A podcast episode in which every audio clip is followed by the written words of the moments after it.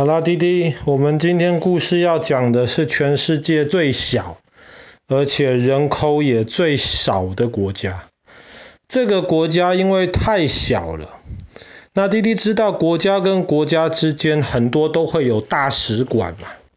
因为这个国家太小了，它整个国家被意大利整整包起来，然后大使馆没有办法放在这个国家的土地里面。所以大使馆只能都盖在意大利，所以在意大利很多国家，在首都罗马有两个大使馆，一个是意大利的大使馆，另一个就是我们今天要讲到这个国家梵蒂冈的大使馆。那有趣的是，其实意大利驻梵蒂冈的大使馆还在意大利，因为梵蒂冈真的太小。它总共只有八百多个人口而已，也是全世界人最少的国家。但是，全世界没有任何其他国家敢轻视梵蒂冈一个这么小的国家。那么，梵蒂冈虽然很小，可是它其实在全世界各个大的组织里面，比方说在联合国里面，梵蒂冈是有席次的，而且它说话是有分量的。其中最大的一个原因，就是因为全世界有十三亿天主教徒，基本上都听梵蒂冈的话。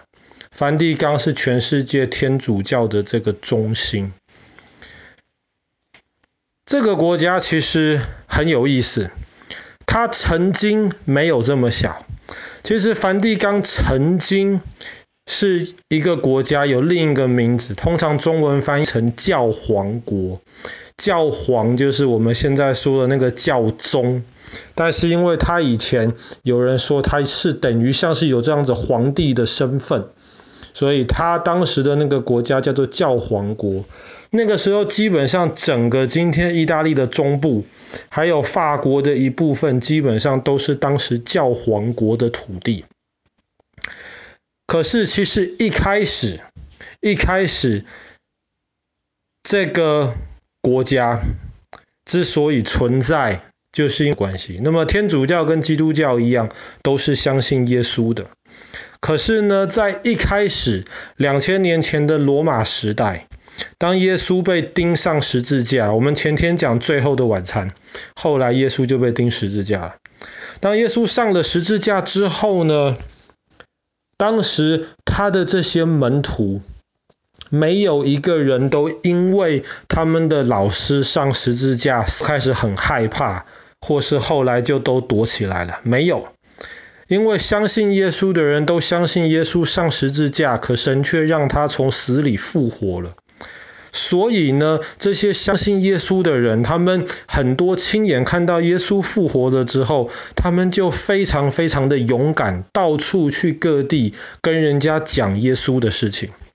可是当时的罗马政府就非常讨厌，因为他们觉得哇，这些讲耶稣的这些人，他们太可怕了。你看他们的老师都上十字架了，甚至传耶稣的这些很多人都上十字架了。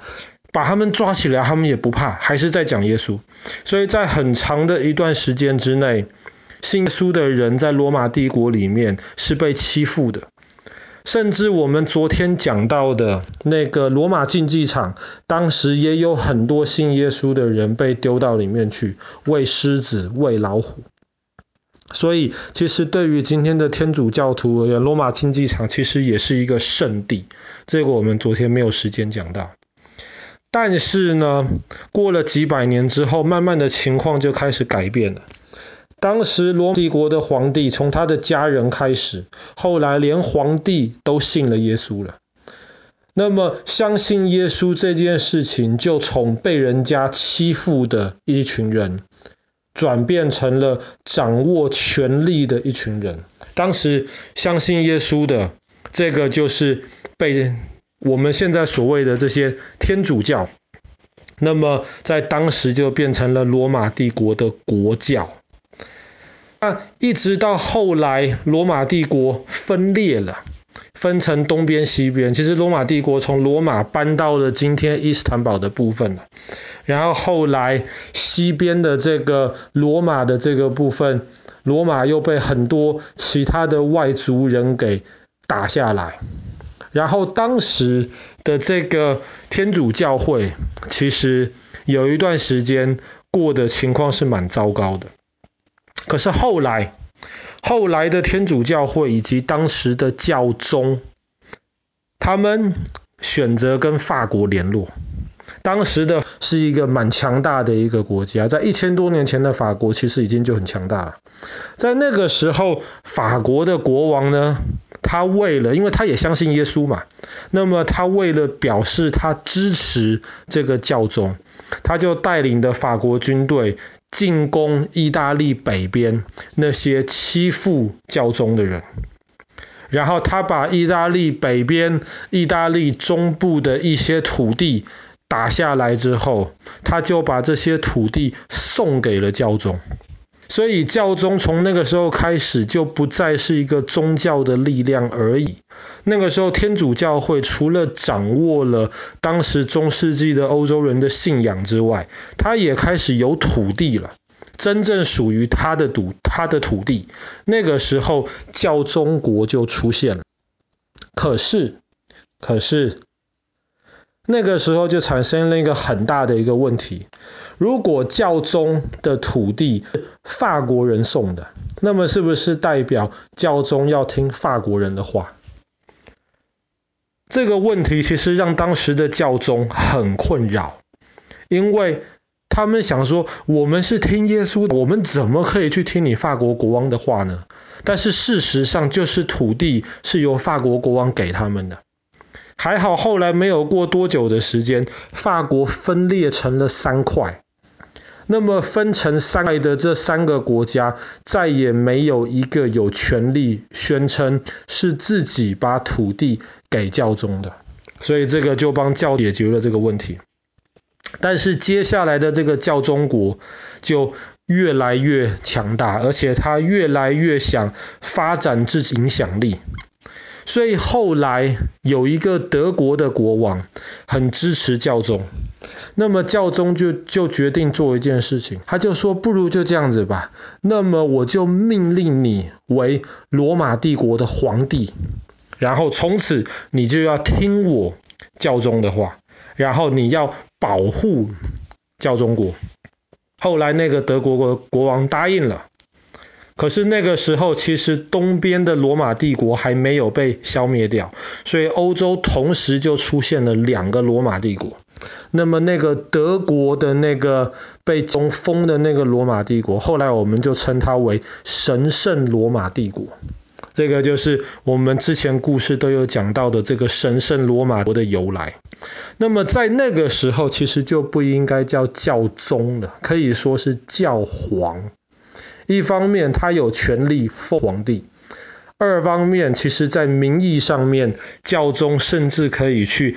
管其他不同的国家的国王，欧洲那大大小小的国王，很多都要听这个教皇的话。你只要不听教皇的话，教皇就宣布把你赶出天主教会。其他信天主教的这些信徒们就会来对付你。所以那个时候教皇的权力很大。教皇也非常有钱，他控制的这个国家其实本来其实没有太多的能力，也不能做什么生意，也不能做什么种田，可是就靠着这个宗教的力量，教皇国变得非常的强盛。直到还宗教改革的时候呢，开始从马丁路德。还有其他的一些人开始，他们就说，我们不应该什么教皇的，教皇对圣经的理解不一定是对的，我们应该每一个人自己读圣经，我们应该自己对圣经做出一些的认识。所以这个时候，今天所谓的基督教就出来了。那么基督教或是新教就跟天主教会分开了。但是即便如此，教皇国还是有很大的影响力，直到。拿破仑时代，当时拿破仑从法国出发，然后也进入了意大利。然后拿破仑之后呢，就把原来教皇国在法国的土地全部都抢走了，甚至把教皇国在意大利北边的土地全部都抢走了。那个时候教皇其实真的能控制的，就是罗马附近的那块土地而已。后来法国大革命结束了，拿破仑也消失了，可是教皇又面对到了另一个问题，就是那个时候意大利开始了统一战哎。爸爸去年好像没有讲过意大利统一战争。好像没有讲过，但是没有关系。那么对于这些意大利人而言，建立一个统一的意大利，这个眼中钉就是在罗马的这个教皇国。所以后来呢，意大利统一的这个步伐是无法阻挡的，他们的军队越来越多。后来他们干脆就直接进攻罗马，然后教宗等于说逼到梵蒂冈这么一个小小的地方里面去。那个时候的教宗有快六十年的时间，他没有办法离梵蒂冈一步。可是新建成的这个意大利也不敢把教皇国消灭掉，因为天主教徒实在是太多了，他们怕把天主教的这个中心给消灭掉的话，那么就没有人支持新的这个意大利了。那么这个问题是一直到第二次世界大战之前。意大利的政府才决定教皇国签了一个条约，从此教皇国他的土地都还给了意大利，送给了意大利。但是意大利就承认我的地方里面，教皇你那个时候也不能说是教皇，应该说教宗你说了算，教宗的这个所谓的这个。就正式的消失，那么大家就称这么里和平相处的国家就是梵蒂冈。明天爸爸写一个小小的地方里面，其实有很珍贵、很珍贵的宝物。爸爸去年讲故事的堂，但是在梵蒂冈里面还有一堂叫做西斯丁礼拜堂。那爸爸明天会讲。好啦，那么我们今天的故事就讲到这边。曾经存在的这个教皇国。